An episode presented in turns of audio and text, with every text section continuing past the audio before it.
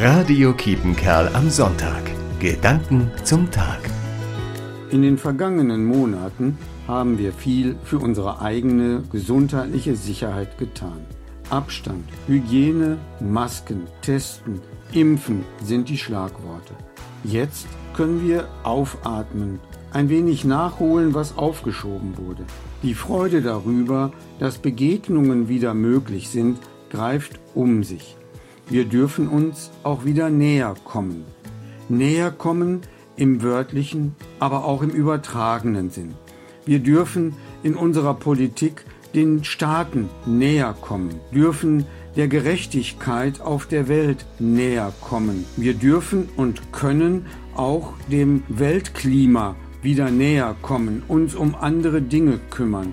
Wir können uns der Schöpfung Gottes verantwortlich fühlen und etwas tun für unsere Sicherheit, wenn wir sie denn neu denken. Es grüßt Sie Jürgen Saget, Diakon in Nottuln.